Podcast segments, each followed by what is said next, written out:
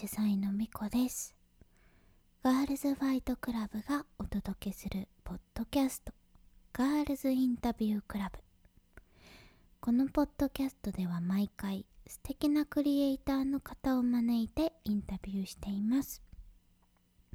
クリエイターを目指しているクラブメイトが一歩踏み出す勇気になったり世の中にあるクリエイティブを見た時にもっと楽しめる目線が増えるようなそんな内容をお届けしたいと思っています。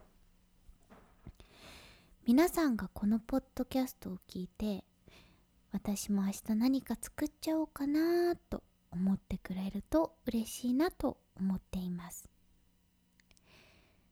GFC では今絶賛クリスマスライブの制作中です、えー、去年もね行ってすごく盛り上がって愛にあふれる一夜となったこのイベントなのですが今年は少し規模が大きくなって帰ってきます。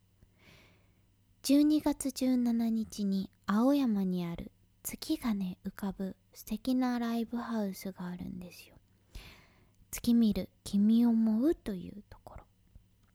にて今年もクリスマスライブパーティーを行います。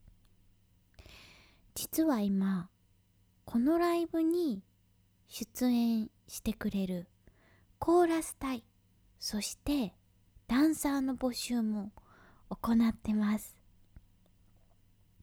歌ってる方踊ってる方よかったら一緒に私たちとライブを作りませんか？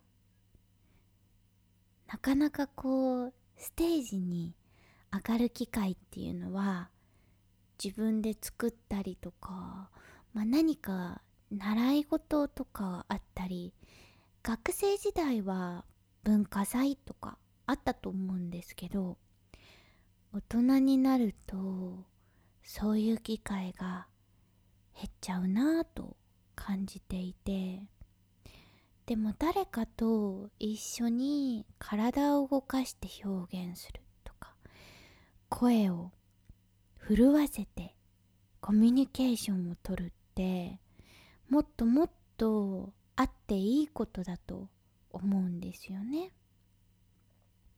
なので歌うことが好きだけど人前で歌ったことがないというあなたやこっそり家で一人ダンスしてますというあなた。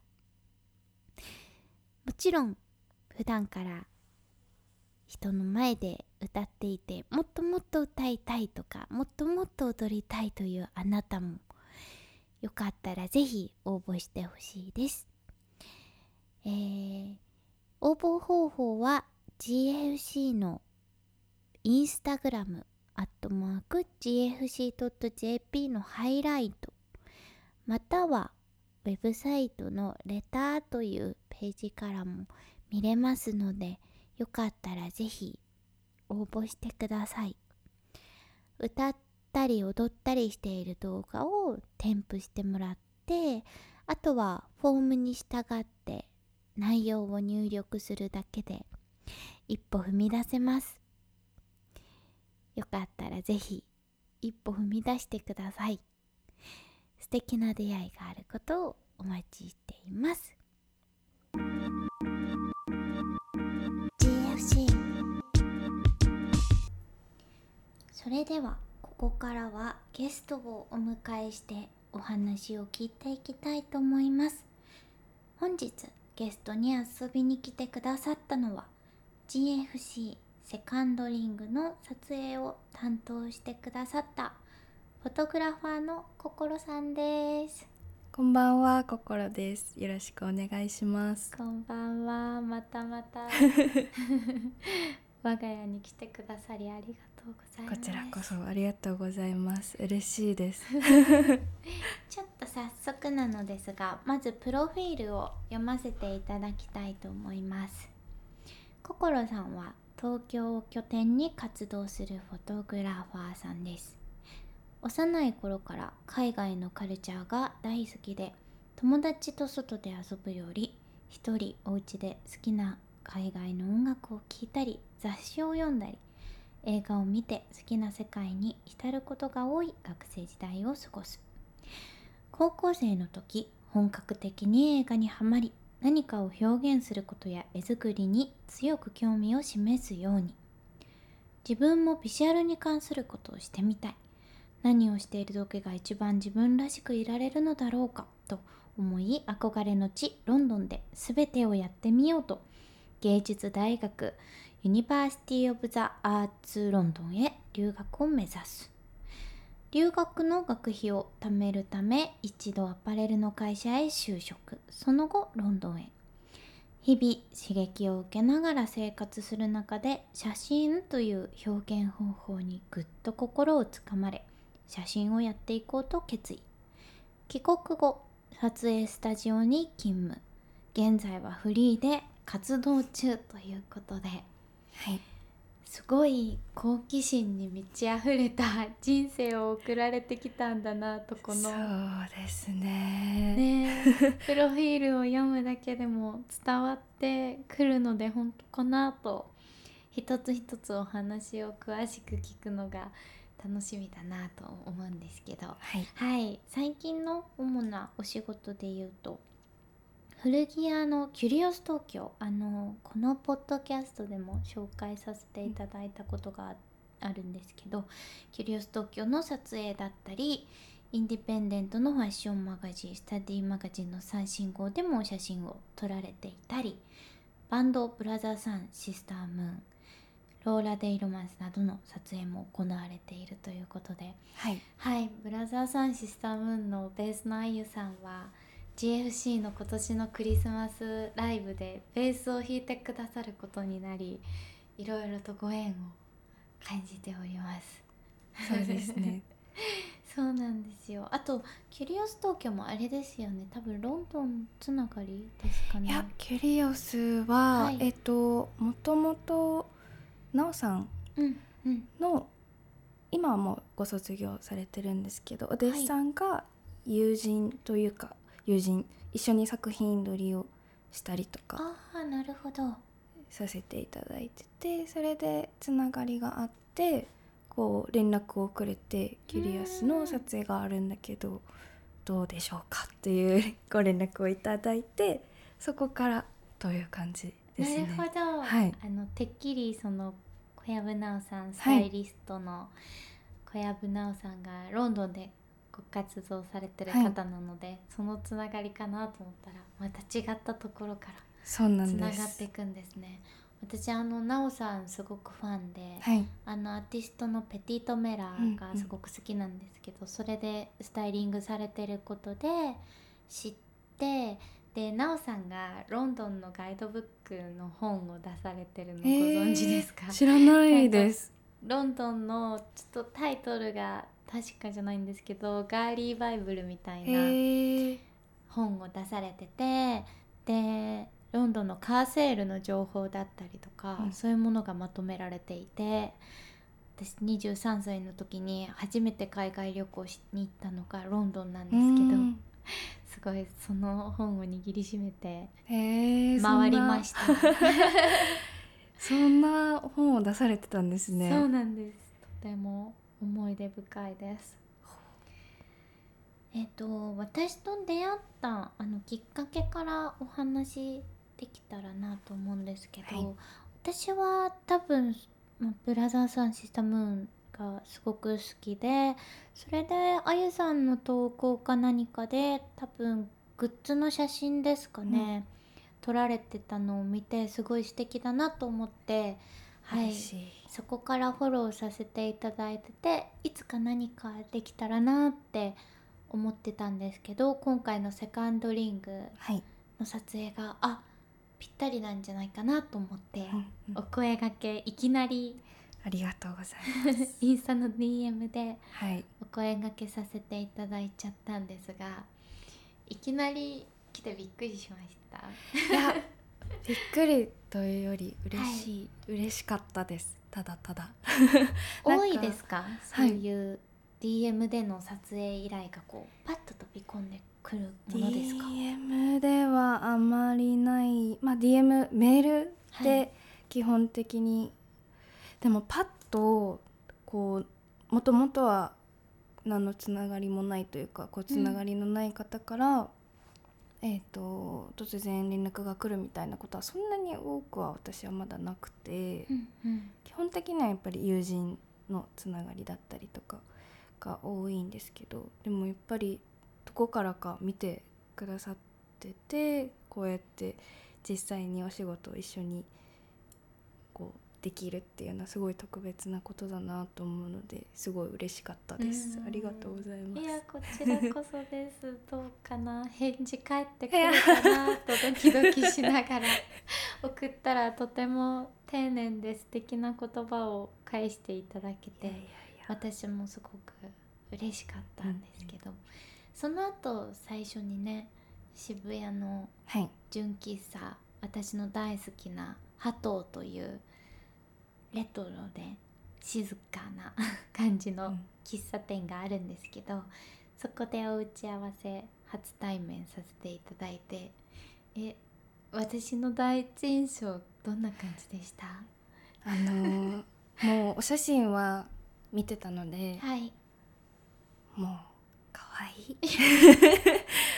お肌トゥルトゥルいやと思って。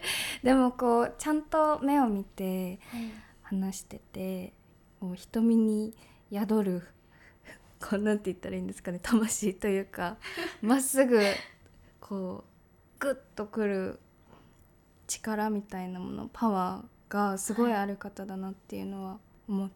えこう見透かされてるじゃないですけど 私もなんかピュアなハートでこう体当たりというか、はいこう走ってってもいいんだなって思える印象を受けました。なんか全然まとまってなくて申し訳ないんですけど。でもこうすごいピュアなものを感じて私も裸にならなきゃと思いました。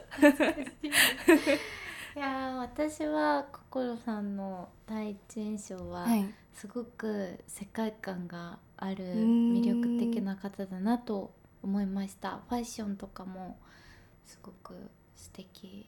あ嬉しい。の何ですかね。どういう系統って言ったらいいか難しいな。なんて伝えたらいいんだろう。ーでもちょっとモードカジュアルっていうよりはモードかよもしれないねですね。結構黒着ること多いですか？そうですね。黒が8割ぐらい。うん、でたまに赤とか紫を。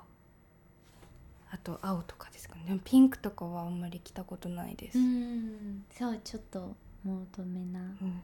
感じで。でもなんかゴテゴテ強い感じではなくスタイリッシュな感じなんですけどちょっとね今日も履かれてたうん。厚底のはい。メリー・ジェーン。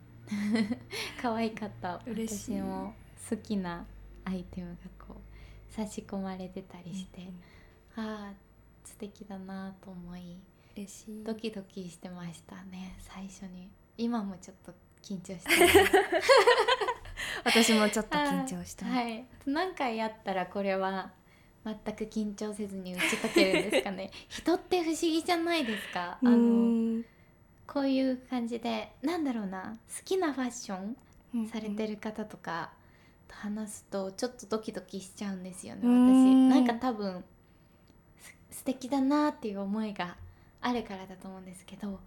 でも何回も会ってるとうん。なんか急にこう打ち解けれる瞬間が訪れたりするじゃないですか、ありますね。あれ不思議ですよ不思ね議ですね。私結構時間かかっちゃうタイプなんですけど、うん、その瞬間すっごい嬉しいですよね。そうですよね。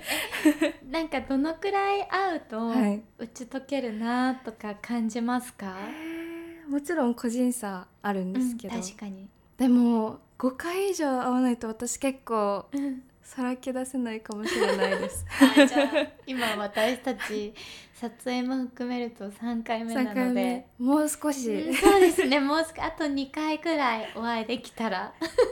もう少しさらけ出せる気がします、のかもしれない。です今日はでもちょっとねじっくりお話しするので、濃い。1回になるんじゃないかなと思っております、この後じっくりお話をお伺いしたいと思います GFC ではここからはお仕事についていろいろお話を伺っていきたいと思います、はい。結構プロフィール文でもいろいろ書いてくださってたので一個ずつじっくり聞いてくって感じになるのかなと思うんですけど、はい。最初にじゃあフォトグラファーになりたいなってうん。思ったのはその大学ロンドンの？はい。に行った後ということなんですかね。行ってる時ですね。時って感じですよね。はい、全然そのロンドンに留学する前まではうん。別に写真を撮ってたとかでもなく、うん。カメラも持ってなかったし別に家にもなかったし。なのでちょっと多分写真をやってる人としては特殊なタイプではあって、そのロンドンでこう1ヶ月ごとにはい、授業が選択できるコースを取っていて、うん。じゃあ今月はファッションデザイン。来月は映像。その次はグラフィックデザインやってじゃあその次写真にしようかなみたいなのをはい。できるコースが用意されていて、はい。そこで写真をやってる時が一番すごく楽しかったし、うん。あこれかもやりたいことっていう風に思ってそこでロンドンにいる時に決めましたね写真をやろうっていうのは。その授業スタイルが本当に楽しそうすぎて、いやー楽しいですね。今からでも行きたいぐらいだなとお話を聞いてて思ったんですけど そう行った方がいい。1ヶ月で結構授業はその月曜日から金曜日までみたいな感じであるんですか、そうですね。あの英語も一応ちょっとできちょっとできるって言っても本当にちょっとなんですけど、はい。できる状態で行ったんですけど、まあ、せっかくなら英語も学びたいなと思って、うん。午前中は英語の授業でうん。午後はその選択した自分の授業に行くっていうコースでやってました。うーん。1ヶ月でそのどういう授業、うん内容なんですか？やっぱり1ヶ月なので、うん。もちろんすごくビギナー向けそうですよで、ね本当にうんこう、ちっちゃい子が積み木で遊ぶような感じで、うん。なんかこう本当に見て触って感じて終わりっていう あの多分物足りない人もいっぱいいるとは思うんですけど、私はちゃんとこう勉強としてそういうファッションとか映像とか写真に触れたことがなかったので、うん。自分には割とちょうどよくって。であのでも先生とかはしっかりこうプロの方だったりとかあの校舎がいっぱいあるんですねそのはい。UAL っていう芸術大学、うん。でもちろんそこに4年とかしっかり入学して通っている現地の生徒がいたりとか施設とかもちゃんとあったので、こう写真の授業とかもしっかりストロボ焚いてはいはい。撮影するっていうのをこうちゃんと体験できる感じではありました、うん。でもこうやっぱりすごく時間が短いのではい。こう一人でそれをできるようになるまでやるっていうのはちょっと難しいんですけどその現場を見て感じてっていう部分をこうやっていく感じでした。じゃあ例えばファッションデザインの授業もあったってお話ししてましたけど、それは実際に自分で書くとこまでは行くんですか？そうです。ファッションデザインはデスデッサン？はい。もやりました。おー他どんなことやりました？えっ、とファッションスタイリングの授業は割とスライドとパワポうん。でこうスライド作ったりしてやることが多くて。なんか資料の画像を集めてあそうですそうです。っこういうムードみたいな課題をやる感じですか、ていうよりなんかお題を出されて、はいはい。好きなこうブランドだうんとか、デザイナーさんとかを決めてその人についてこう発表するみたいなのをやった気がします。えー楽しそう。でなんか図書館とかもあるので、はい。学校にそこで資料バーってこうみんなで見に行って情報を集めたりとかしてですね。あーなるほど。えー、もうめちゃくちゃ楽しそうですね。いやー興味津々ですがそこまでねでもカメラに触れてこなかったっていうのがうん。本当に面白いですよね、ちっちゃい頃はき何になりたかったとかありますちっかちゃい頃はえー、でもやっぱり海外への憧れがすごく強くってはい。何か形はわからないけど海外に、うん、関係するようなこと関係するようなことというか触れていたいみたいなのはありました、でもそれがこう職業として何なのかっていうのはずっと特になくって。うん。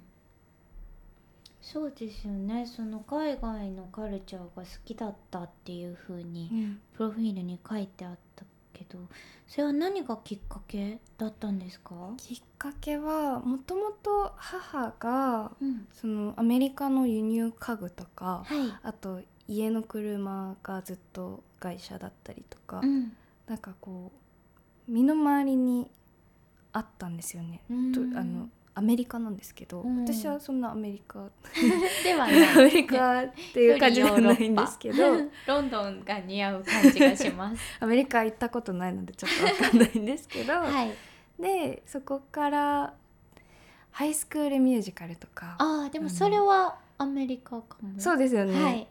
その時はまだアメリカが好きだったのかな。ちょっと覚えてないんですけど。ハンナ・モンタナとかに何ですか？ハンナ・モンタナっていうディズニーチャンネルのうん知らないですそれ。ドラマがマイリー・サイラスうん。わかりますか？ね、っていいうチャンネルがあって、はい。それ見たりとかしてて。子供向けチャンネルみたいなやつあそうです。かちょっとコメデへィではい面白い感じなんですけど、ーバラエティとかがやってる感じの。なんかドラマでストーリーはちゃんとあるんですけど、うん。結構こうすごいジョークがいっぱい出てきたりとか、笑わせに来る感じなんですけどうんうん。それでなんであうん姉がいるんですけど姉と一緒にそういうの見てて、でそこからいろいろこういろん音楽とか海外の音楽とかに興味を持つようになってアブリル・ラビーン好きになったりとか。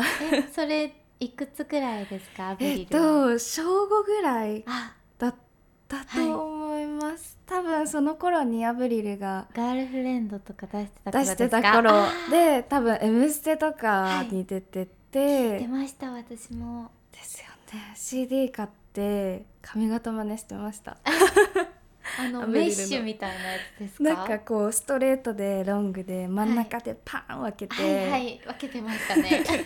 クールな感じでみたいへえじゃあした最初にこう没頭したミュージシャンだったは結構そのあでも最初っていうとやっぱハイスクールミュージカルなのかな、うんそっか。で入ってどんどん広がってってアブリル聞いて、あと中学ぐらいからはケイティ・ペリー。とかこうビルボードのトップにこう来るような人たちうんうのん PV 見て楽しんでたりとか、えーそれってどこで PV 見てました？え YouTube? あえどこで見てたっけな？YouTube あるか。そっか。確かもうありました、あとは「インロック」っていう雑誌があって。何それ。なんかその海外の音楽情報がバーって載ってる雑誌があってそれを毎月毎月買ってはい。へえテイラー・スウィフトっていう人がいるんだって知ったりとか、っうんうん。ていうのをずっと楽しんでました一人で。いい時代ですね。なんか情報がこう自分で見に行かないとやってこない、だからこそ探求するのが楽しいみたいなそんな時代ですよね。なんかアブリルとか好きな同級生みんなすごく英語上手だった記憶がありうん。ますやっぱり好きだから、うんうんうん。みんなこう歌詞の意味とかが知りたくて探求してってて当時の私はちょっと全然ついていけなくて、え何が好きだったんですか？そうですね。私は本当にあややとかあーさアイドル。えことかそうですね。しょこたんとか、うんうん。ずっとガーリーな女の子。うん。かっこソロ。なんかグループじゃないんですよね。ソロで活動している女の子が好きでうん。うん本当に雑誌の切り抜きとか集めるぐらい見てましたね。いやー、うん。あの時は雑誌買って切り抜いてましたよね。そうですね、あとはジッパーが大好きでしたね。ジッパー私逆にそっちの方疎くって、うんそうなんですね。あんまりこう日本の情報をはいちゃんと取り入れてなかったんですよね、なんか海外に夢見すぎてあんまり日本のこと知らずに20何歳まで生きてうん。きちゃいました。え周りにいました同級生とかで話の合う子って？いやいなくて、そうですよね。そうなんです。誰もいなくて。うんうん。なかなかいないですよね、うん。大人になるとやっぱ変わるけど、うんそれであれなんですね。じゃあ友達と外で遊ぶよりこう、うん。一人で好きなものに没頭してるのがそうですね。好きだったんですかね、まあもともと社員っていうのもあるんですけどはい。あんまり友達を作るのが得意ではなくてうん。今はもう少しずつこう慣れてきたんですけどはい。そういうのもあって家で一人で映画見たり雑誌読んだりしてることの方が多かったですね。高校生の時に本格的に映画にハマったっていうふうに書いてましたけど、はい、これもきっかけになる映画とかあったりしたんですか？きっかけになる映画がソフィア・コッポラの「バー。ジン・スーサイズ」でもうみんな好きですよね、はい。もうあんなのはもうみんな好きです。高校生の時に見たんですね。そうなんです。そっからな何この世界と思って。どうやって出会ったか覚えてますか？あもちゃんかな。ああもちゃんの。あでもアンモさんは知ってたんですね。そうなんです。なぜうんかあもちゃんは知っていて、うんうん。可愛いなと思って知っててで確かバージンスーサイズを紹介してたのかな。はあで知って見てみようと思って見たらもう衝撃を受けてはい。こんな世界があるんだと思ってすごい嬉しくなって。そっから結構もう映画を掘るよそれなりましはストーリーの方にうん。衝撃を受けたか、世界観作りかでいうとどっちでした、うに両方であす両方。うん。ううん。んえストーリーどういう風に思いました？いやなんかこうなんだろうな。その若い女の子その若い時の感情みたいなものがすごいわかるって思った。あーなるほど。ですよね。なんかこうストーリーをどう捉えるっていうよりかははい。なんかあわかるわかるその感じみたいな本本当に別れてるのかはわかんないんですけど。共感したんです、ね、共感が結構あって。はい。でなんかこれ別に持ってていい感情だよねみたいうなん。のを感じましたその時。結構救われる気持ちというかうん。すごい嬉しくなりました。なんかこういう自分が思ってたことを自分が思ってることとうん。似たようなことを思ってる人がいてこうやって形にしてて、作品として発表していてでこう演じる人がいて、うん。世界観があってみたいななんか全部わーっときてうん。感動しました。なるほど。私は結構大人になってからうん。見たんですよね。多分本当に20歳超えてからうんうん。古着屋さんの店長さんが好きって言っててうん。出会って見たんですけど私は結構学生時代に母が厳しくて、うん。あの門限とかもすごい厳しかったりしたので、うん。そういう意味ですごく共感。うん。そうですね。同じくちょっと違う部分かもしれないけど共感して何かが確かに救われたような気持ちになったのを覚えてます。うん。映画って不思議ですよね。不思議ですよね。なんか行ったことない国で起こってることとかうん。こう言語も違うしカルチャーも全然違うのにこう通じ合えるものがあるっていう不思議なうん。ものがありますよね。そうですね。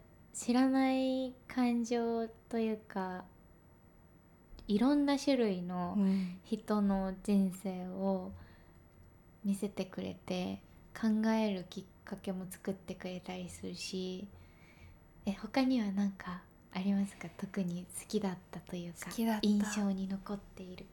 あとはその頃に見て「オールモスト・フェイマス」えっとあの頃ペニー・レインとあとあか、はい。17歳のカルテとか、はいはい。ウォールフラワーとかあルビー・スパークスとか。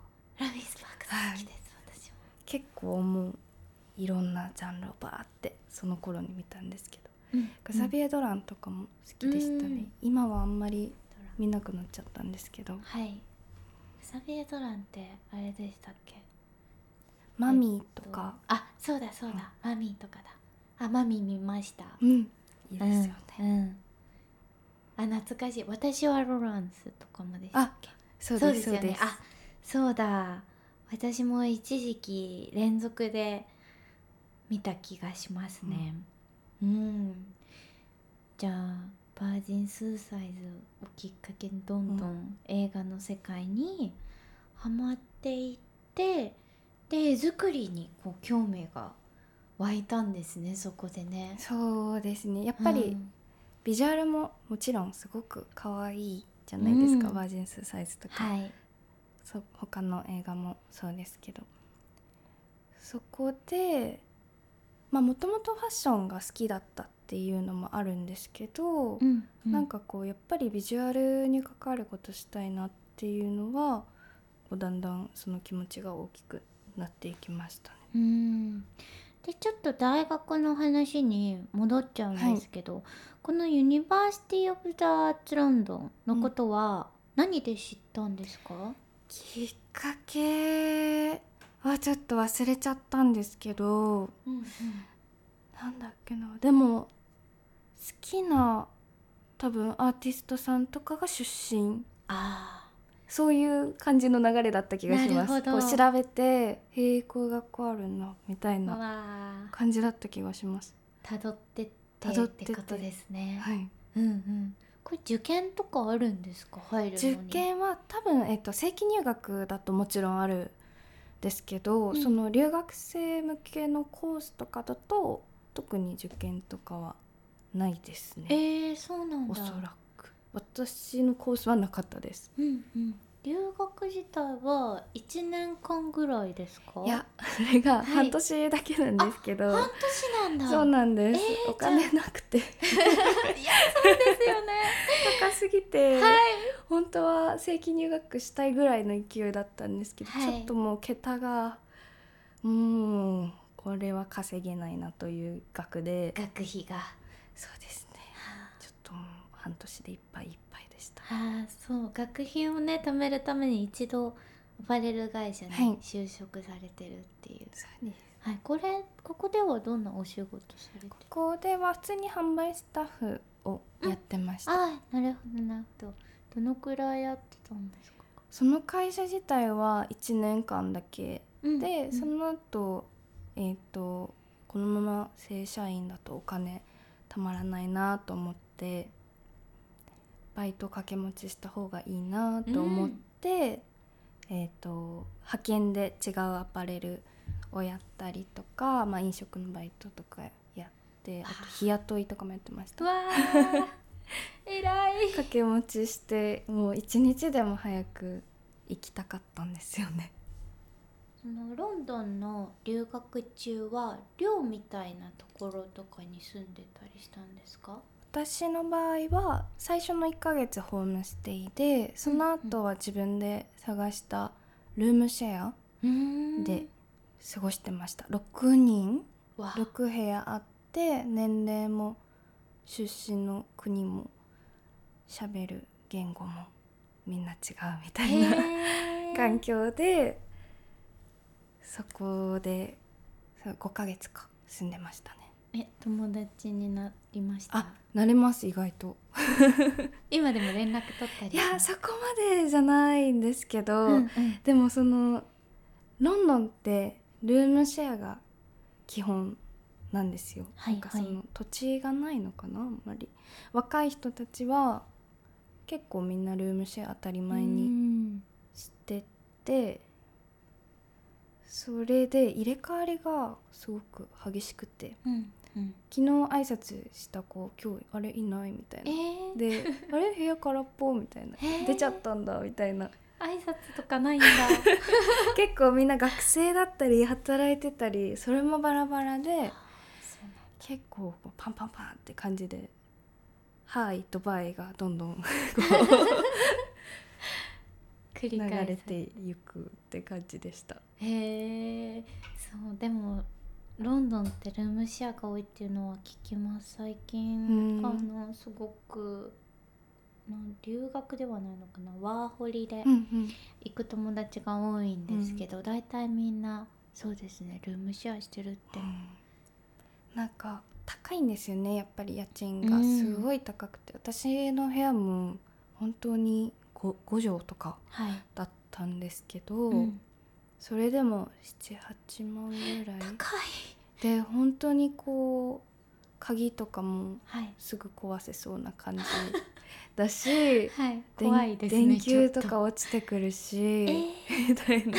お風呂あれ水しか出ないみたいな、水しか出なかったんですなんかすごい不安定ではい。水風呂よく入ってました。あーでもこんなにシャワーが潤沢に出るのってやっぱり日本が海に囲まれてるからなんだなと海外に行くたび思います。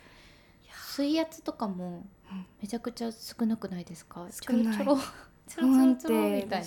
ちょろちょろっと思ったらわーって出てきたりとか「えー」みたいな。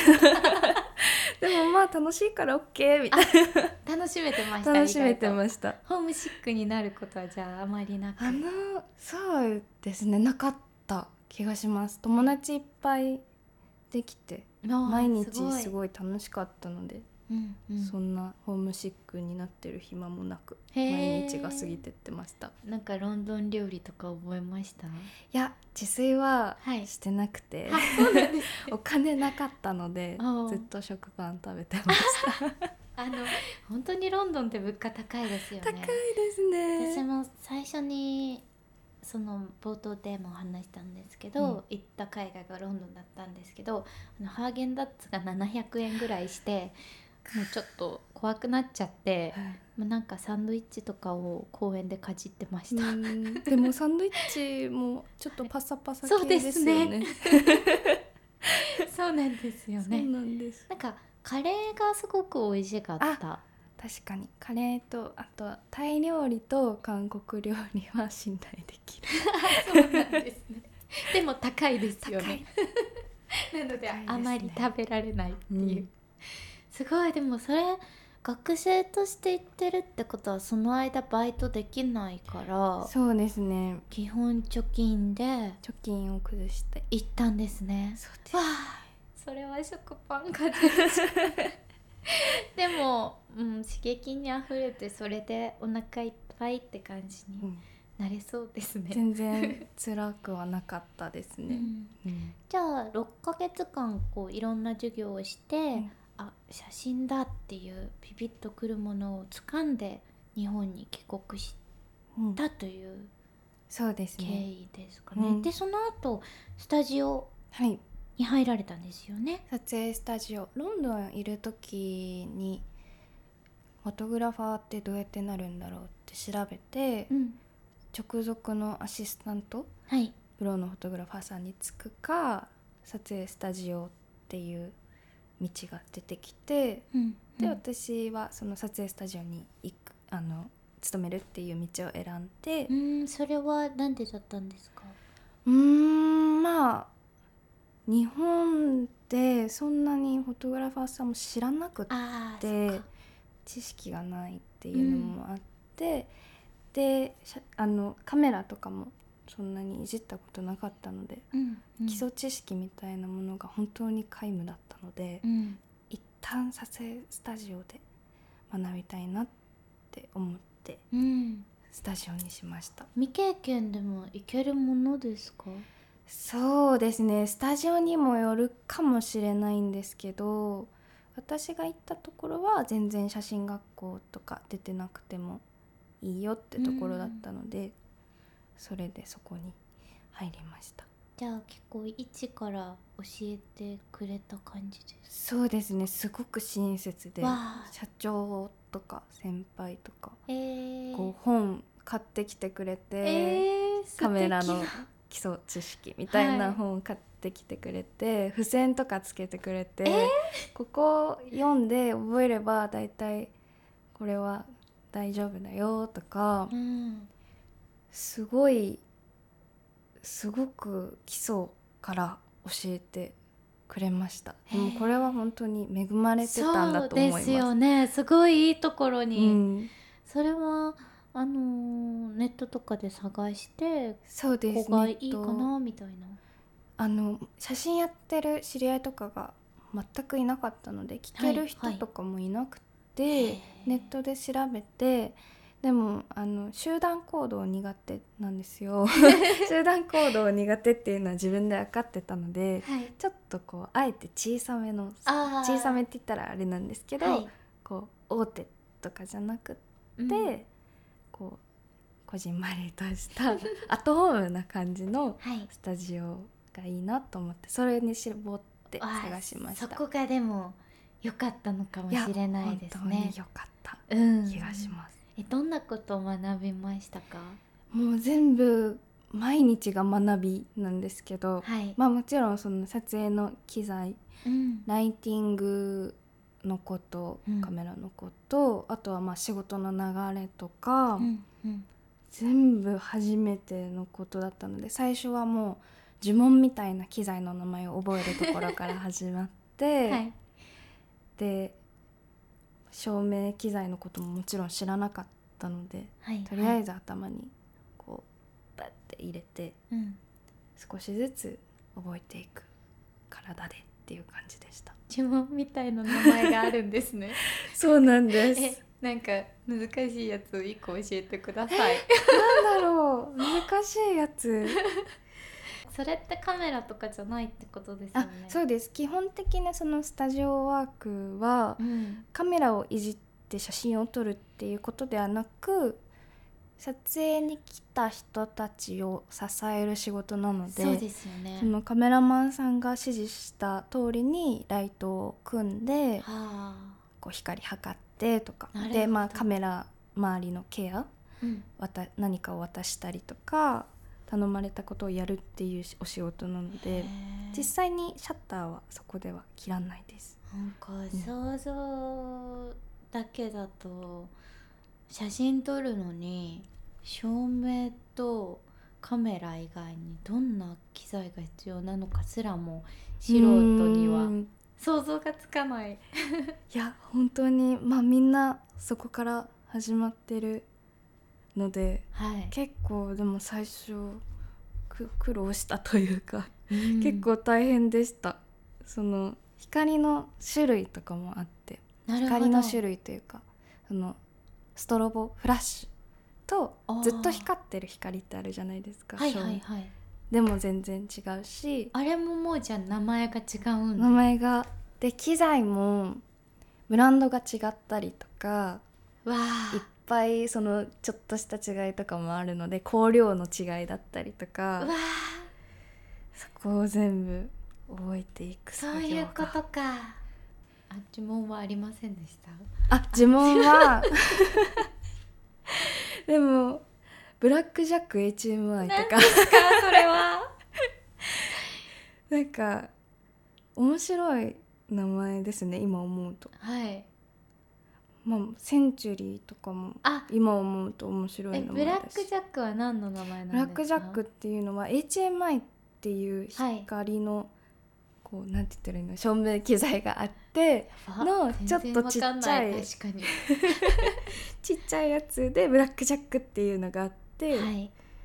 なるほど。照明の機材ごとにすごい名前が細かく分かれてるってことですねセンチュリーはなんとなくわかりますよ。あのつる吊るすあ棒みたいなやつですよね。棒みたいなはい。よくあの撮影してるとスタッフさんが「センチュリー持ってきて」とか言ったらあの棒が登場するってことだけは知ってます。ちょっとずつ覚えていくんですよね。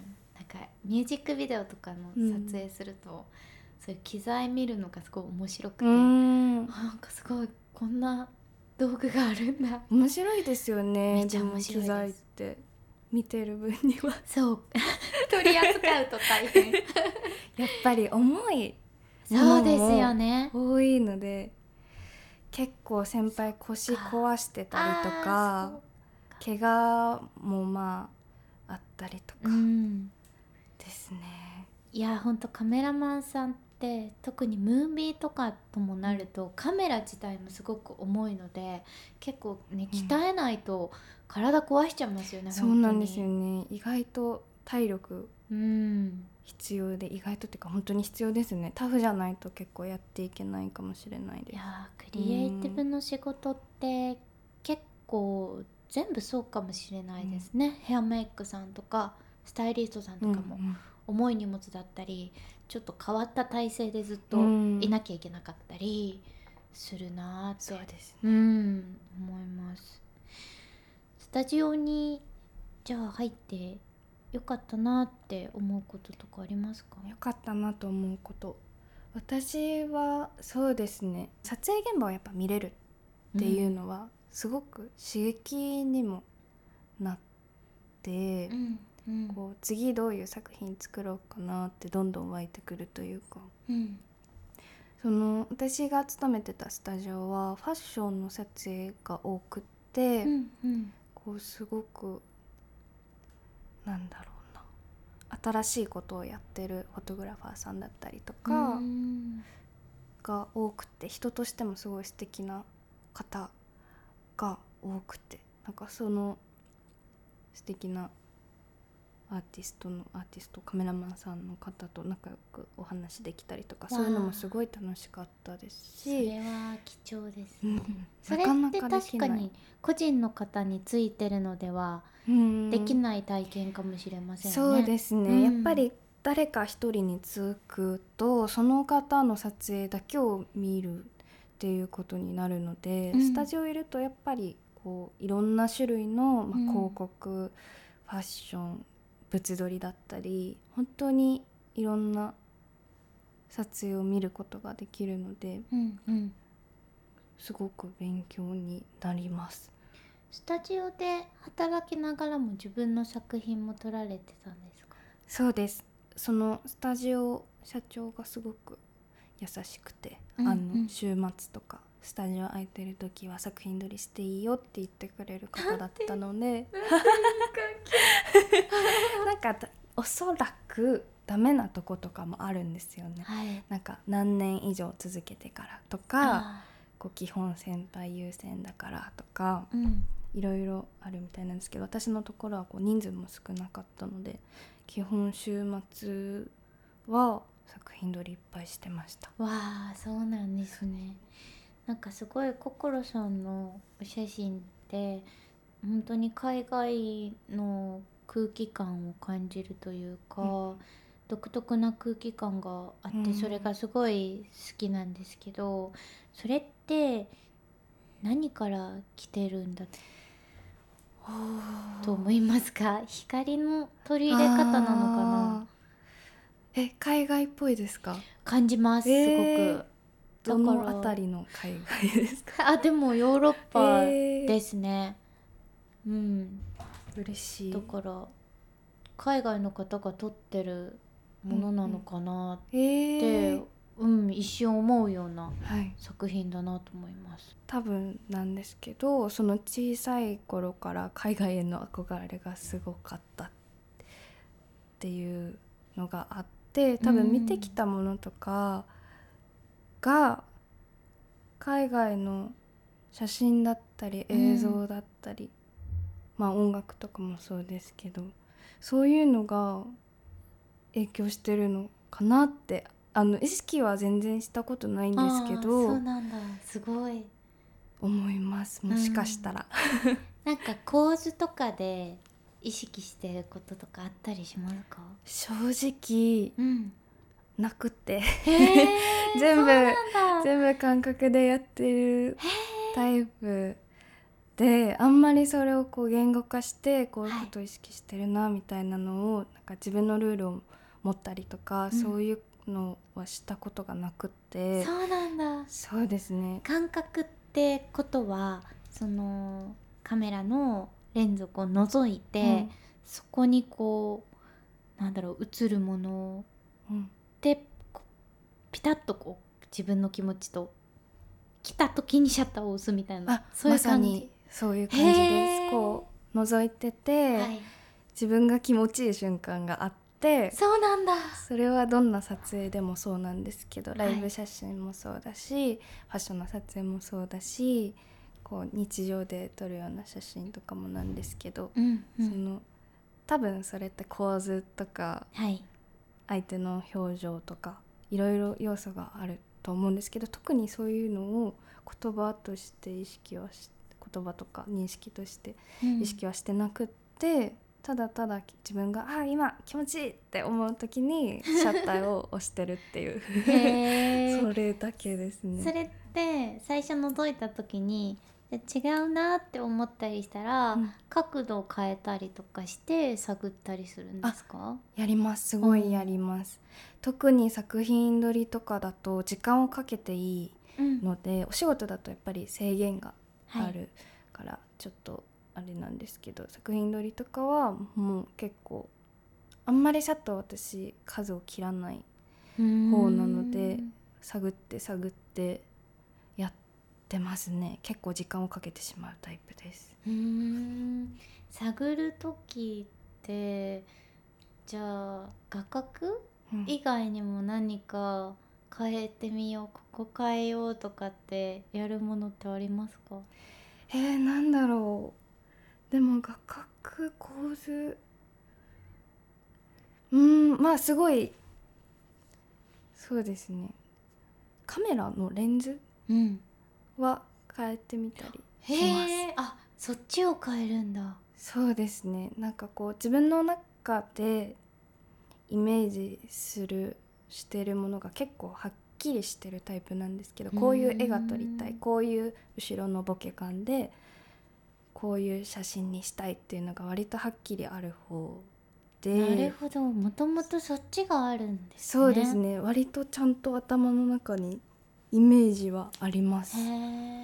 それを求めてやっていくっていう感じですかね。なるほど、あの GFC のセカンドリングの時のお話も聞きたいなとはい思うんですけど、このすごいね。あの瑞穂さんとさやさんを可愛く、可愛くはい撮ってくださったのですがこれはどんな仕上がりを目指して撮影してくださってたんですか？そうですね。なんかもともとガーリーだけどちょっとしっとりさせたいみたいなのはお伺いしていたので、ちょっとしっとり、うん、私はもともとすごくこうガーリーが前面に出てるような写真を撮ったことはあんまりなかったので、なんか私のそのいつも撮ってる感覚で撮ったらちょうどこう良くなるのかなっていうのは思っててそのうんうん。ガールズファイトクラブのガーリーさと私の写真をそのまんま出していったらこう理想のものになるのかなっていうのはイメージしてたのでうん。割とこうなんか自分の中でこうこうこうしようって決めて挑んだっていうわけではなくこう可愛いものをこう自分がいいと思ったタイミングで撮るみたいなうん割と自然な自然体でうんやらせていただきました。なるほど、はいまさにでもそう思ってお願いしたいなと思って、まああの写っているものが全てガーリーなのでその写真のアウトプットはちょっとファッショナブルだったりとか、うんスタイリッシュになることによってちょっと意志が感じられるような、うん。ただ可愛いだけじゃなくてそこに意志がある感じを、まあ、ビジュアルでどんどん。出していきたいなって思っていたので、はい、そういう仕上がりになったなって思うんですけど自然体に撮っていただけてたならめっちゃ嬉しいです。ありがとうございます。いや本当に撮影の現場こう和む感じで、そうですゆっね。たり和やかでしたね。やらせていただいて、はい。すごくありがたかったですこ。ちらこそでなんかお気に入りポイントとかお気に入りカットとかあったりしますお気に入りカット。でもそうだな。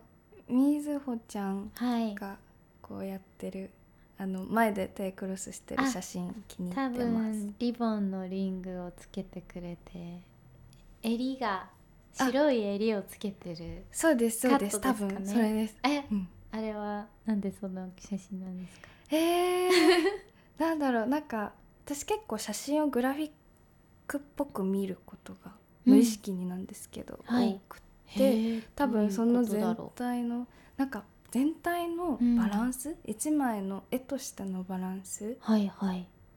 として見ることが結構多いっぽくて最近気づいたんですけど、うんそれで多分その写真はバランスが自分の中ですごいしっくりきてたんだと思います。へえ手の位置とか、うん。人の位置とか。どれぐらい背景が映ってるとか、ああそういうグラフィカルなうん。形として見るみたいな、全体のバランスがすごい好き。なるほど。えそういう目線でちょっともう一回お写真見直したいなと思いましたぜひあのクラブメイトの皆さんもその視点でも見てみていただけたらまた楽しい点が増えるんじゃないかなと思います。あの最後になっちゃうんですけどフォトグラファーのお仕事の楽しさを教えてもらえますか？楽しさ？そうですね。写真って私は結構集大成みたいなうん。ものだなって思ってて、うんこう、まあ、お仕事とかだったら AD さんとかがいてスタイリストさんメイクさんモデルさんとかいてその人たちがこう時間をかけていろいろ考えて準備をしてどういうものを作りたいどういうものを伝えたいっていうのをまとめてこうスタイリストさんだったらお洋服選んでうんうん。準備して、メイクさんだったらどういうメイクにしようかなって考えて道具を持ってきてで、まあ、モデルさんとかもこうイメージを膨らませてどういう表現をしようかっていうのをみんながこう準備をそれぞれしてきてさあやりましょうって言ってそれを絵として見るのって、まあ、写真当たり前なんですけど写真じゃないですか。はい。それその一枚の写真の中にそのいろんな人の思いとかやってきたことがキュッて詰まってる、うん。それってすごいことだなって結構思ってて。なんかそのやっぱり瞬間を作れるうん瞬間を撮れるっていうのはすごい幸せだなと思います。あなんかこう考えとかって目で見えないけどその写真だったらーなるほ伝えられるからど確かに。そうなんです。なんかまとまってない。かもしれないんですけど、でもその考えが目に見えないって。うん、でもそれをなんとなく見えるものにできる可能性がうんうんあるってことだなって聞いてて思いました、メイクさんがなんかモデルさんのこういう意識とかうん。を汲み取って、うん。こういうメイクにしようって思ったうん。そのメッセージがうん。写真のパワーの一個になってうん。詰まるわけだから確かにって思いながら今それはす聞きました。幸せなことだなと思います。え。ー、素敵です、うん。もうたくさんお話を聞かせてくださってありがとうございます。ありがとうございます。GFC ここからは活動報告のコーナーです。ゲストさんからおすすめのガーリッシュなあれこれを紹介していただいてます。心さんも3つ用意してきてくださったとのことではい。早速1つ目からお願いします。はい。えっ、と一つ目はフォトグラファーさんで多分モデルさんとかいろいろやられてる方なんですけどはい。ペトラ・コリンズさんです。はい、えー、ペトラ・コリンズさんのアカウント名はアットマークペトラフ・コリンズ F がつくんですね PETRAF COLLINS です。この方は何で知られたんですか？ちょっときっかけは覚えてないんですけど、はい。多分ルーキあー。関連でーはい。たどり着いただと思います。ルーキーマガジンですね、はい。私も大好きです。あれはもう本当にバイブルです。バイブルですね。はい。あれタビちゃんとか。もう出会った時衝撃を うん。受けました。こんなに素敵な活動をしてる方がいるんだと思って夢ふけりました、いやなんか嬉しいっていう感情がはい湧きますよねあれ見てると、ねえ最高な世界こんなところにあったのみたいな。ねえ本当に。全部可愛いみたいな。そう全部可愛いしそのメッセージもすごくユニークだったり、うん。ポジティブだったり、グッとくるものがあって本当に影響を受けましたがこのペトラ・コリンズさんも確かにあの割とガーリーなマインドが詰まったうん。お写真も多いですね。そうですね。でもすごくかっこいいものもあったりとかして、うんそのバランスが素敵。えー、見させていただきます。はい。ありがとうございます。じゃあ2つ目お願いします。はい。2つ目はブランドなんですけどはい。シュシュトングというブランドです。はい。えー、インスタアカウント名はアットマークシュシュアンダーバーが2つで TONG になります。はいこれは中国のブランドですよね。そうですね上海？上の海か。方がやってるんですかね？ちょっと詳しく好はきです。わからないんですが今日もシュシュトングの靴を履いてきました。あれはそうだったんですね。ソールが四角くって、はい。可愛かったです。あのそこの面が広いのではい。すっごい音鳴っちゃうんですけど歩くと。みんな振り返るぐらいの音が鳴るんですけど はい。でももう可愛いのでずっと履いてちょっとボロボロになってきました。えどこで買えるんですか？あれはネットで買いました。ネットか、うん。えネットで靴買うの怖くないですか？怖いんですけど私足が大きくて、うんうん。基本一番大きいサイズ買っとけば大丈夫なんで。本当ですか？でも海外のやつだとなんかまたサイズ感違ったりしそうって思っちゃうけど。でも意外と失敗したことないかもです。えすごい。海外の通販で買って。本当ですか、うん。勘がいい。ラッキー。そっかなかなかあれですよね。買えるところないですもんね。そうですあねの私が知ってる限りでは下北沢のディムアットヌーンというセレクトショップで買えるのかなって感じですけどそれでも一部だからだいたい通販するしかないんですよね。うん、本当に可愛いですよね。私もいつかゲットしたいです。じゃあ3つ目お願いいたします。3つ目はえっと人なんですがはい、インスタグラマーさんなんですかね？ファッショニスタ、うん。えっとリース・ブルスタインさんです。えーアカウント名はアットマーク DOUBLE 数字の 3XPOSURE になります。リース・ブレスタインお腹が。ブル。ごめんなさい全然使ってもらっごめんなさい。お腹空いてる遅くの時間に来ていただいてしまった。リース私も大好きですあの双子なんですよね。そう私も全然詳しくは知らなかったんですけど双子さんなんですね、そうなんですよ、うん、こんな。なんて可愛い双子。すごくなんかナチュラルな雰囲気なんですけどところどころにガーリーな要素も取り入れられて、めちゃめちゃバランスがすごい好きです私はうん。ファッションのコーディネートのですか、うん。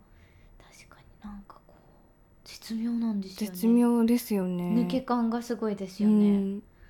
えでもでこれ参考に私はうまくできたことないかも いや確かに実際やるとなると難しいかこもの抜け感出せない。うん。もうもりもりもりに盛っちゃう いやーでもあのよくブランドとかはこのリースの投稿から知ったりとかしてます、うんうんうん、え何で知りました？多分インスタでうんいっぱい見てる時にたどり着いただと思います、うん。特に何か記事を読んでとか紹介してもらってとかではなく、うんうん。いつの間にかたたどり着いていつの間にか見てました私もそうかも。そんインなスタってそうですよね、インスタの良さそこですよね、ぜひ皆さんもよかったらチェックしてみてください。GFC それではお別れのお時間がやってまいりましたが本当に遅い時間にたくさんお話聞かせてくれてありがとうございました。こちらこそありがとうございます音声の出演初めてとおっしゃってましたがはい。どうでしたか？あの言葉で伝えるっていうことが私は得意ではないのでちょっと聞きにくい部分がたくさんあると思うんですけどいや。すみません。そんなことなかったです。あと声がすごく心地よくて。あー嬉しい、はい。素敵でしたとっても。ありがとうございます、そうですよね。普段は視覚勝負うん。をずっとしてますもんね、そうですうね、ん。あんまりその言葉で伝えるっていうことを意識したことがなかったんですけど、うん。なんかそれこそブラザーさんシステムのあゆちゃんとか、はい。言葉がすごく素敵じゃないですか。そうですよね。そういう、まあ、和樹ちゃんとかあのローラ・デ・ロマンスの和樹ちゃんとかもそうですけどうんそういう友達の活動とか日常を見てて言葉でもっと伝えたいなーってこう最近やっとうん思っていたところだったので、はい今回すごくまとまりはなかったんですけど楽しかったです。あーでも貴重な体験のお話を聞かせてもらえたのですごい楽しかったです ありがとう。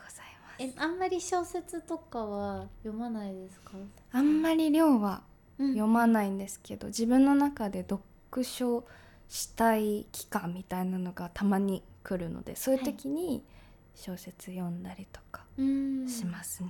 えなんかお好きな小説とかありますか、えー。